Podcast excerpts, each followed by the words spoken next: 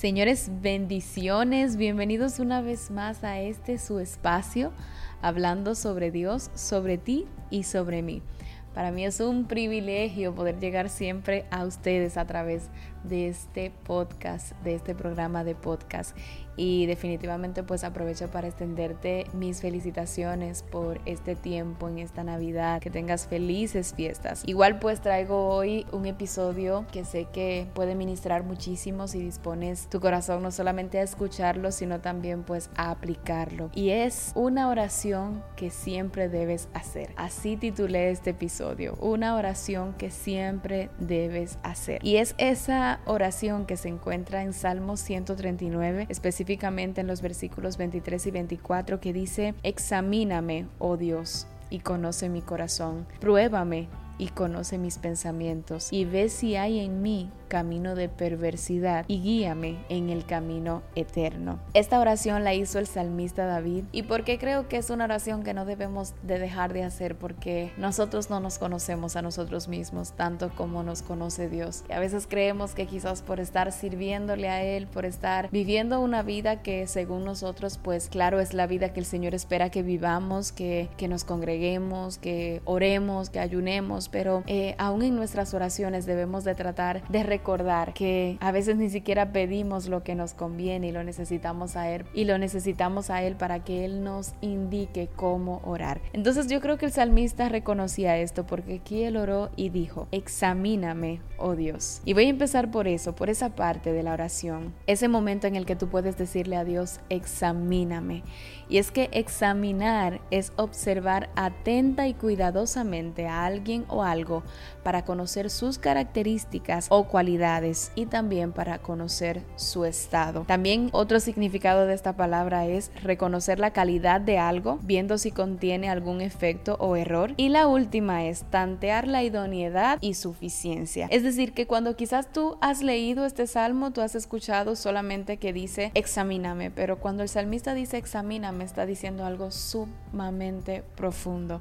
Él está diciendo, Señor, yo te pido que observes atenta y cuidadosamente lo que yo soy, que conozcas mis características, cualidades y mi estado, para que por favor de ahí me ayudes a cambiar. Y tú dirás, no, el Señor me conoce, el Señor sabe. Bueno, yo creo que toda la escritura es inspirada por Dios y es inspirada por Dios y está ahí para que nosotros la tomemos en cuenta. Entonces creo que definitivamente Dios requiere que en ocasiones nosotros le permitamos a Él examinarnos, no porque Él no nos conoce ya, sino porque nosotros como su criatura necesitamos darle a Él esa, a ver si encuentro un nombre, darle ese sentido de Señor, tú puedes, tú, tú, yo estoy abierto, yo estoy a disposición de que tú entres y me examines. Yo sé que tú me conoces, pero yo reconozco que yo no me conozco y para hacerlo necesito que tú me examines y me expongas, que me expongas tal y como yo soy, tal y como está eso que está dentro de mí para entonces yo poder cambiar, porque Examinar es observar cuidadosamente y nosotros a veces no nos observamos tan cuidadosamente y ni siquiera tenemos la habilidad de observarnos tan cuidadosamente como lo puede hacer el Señor. También reconocer la calidad de algo, es decir, es decirle, Señor, muéstrame mi verdadero valor. Y si de repente yo he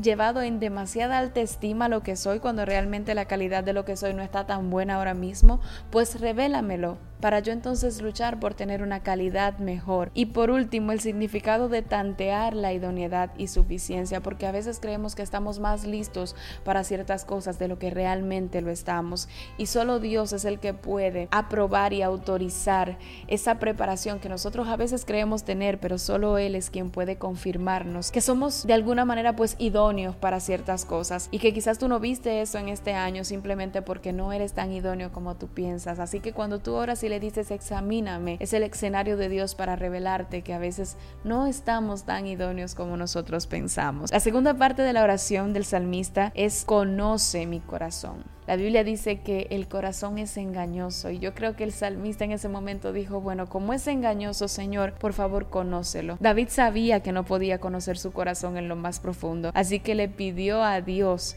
que lo conozca. Hay una palabra que se escribió en la filosofía griega, dijo alguien llamado Morgan, que dice que es la última palabra de la filosofía griega. Dice, hombre, conócete a ti mismo. Y Morgan decía, fue realmente valiosa esta palabra que se puso ahí porque puso al hombre cara a cara con lo imposible. Y es cierto, conócete a ti mismo. Uh-uh. Nosotros no tenemos la capacidad de conocernos a nosotros mismos a la profundidad que nos puede conocer aquel que nos hizo. Así que el salmista dijo, Señor, aquí estoy.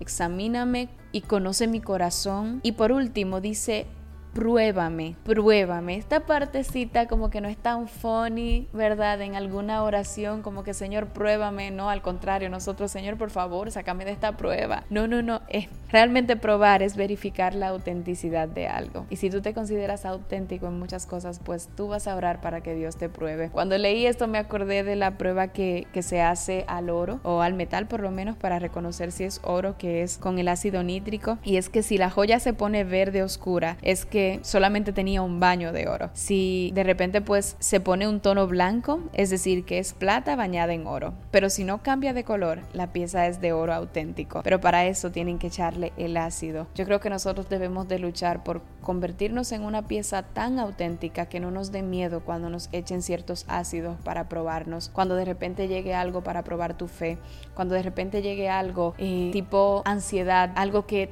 que te remueva para realmente probar en dónde está fundamentada tu confianza. Es decir, orar para que Dios nos pruebe es nosotros decirle al Señor, sabes que yo quiero saber si realmente yo soy auténtico. Yo quiero ver si cuando tú traigas ciertas cosas a mi vida no voy a cambiar de color, sino que voy a permanecer tal cual porque yo entiendo que soy un metal auténtico, soy un hijo auténtico. Así que esta es la oración que yo quiero que que tú no dejes de incluir en tus oraciones. Ahora que estamos finalizando el año, ahora que viene un año nuevo, atrévete a ser como el salmista, porque a veces nosotros queremos exponernos frente a los demás, mostrar a Dios, mostrar los talentos que nos ha entregado, ministrar a los demás, pero no somos tan valientes a veces para mostrarnos y exponernos delante de Dios, para decirle como dijo el salmista, examíname, conoce y pruébame. Y al final Él dice, ve si hay en mí camino de perversidad y guíame en el camino eterno. Es decir, todo esto no es solamente porque yo quiero brillar, no, no, no, esto es porque yo quiero no andar en camino de perversidad, porque yo no quiero que por quizás no conocer, no, no permitirte examinarme, no permitirte probarme, pues yo me des desvíe por un camino perverso, porque yo quiero que tú me guíes en el camino eterno. Y pues básicamente para terminarte esto, quiero dejártelo más sencillo, te lo voy a dejar más sencillo porque todo lo que el salmista dijo en la versión TLA dice así, Dios mío, miren el fondo de mi corazón y pon a prueba mis pensamientos, dime si mi conducta no te agrada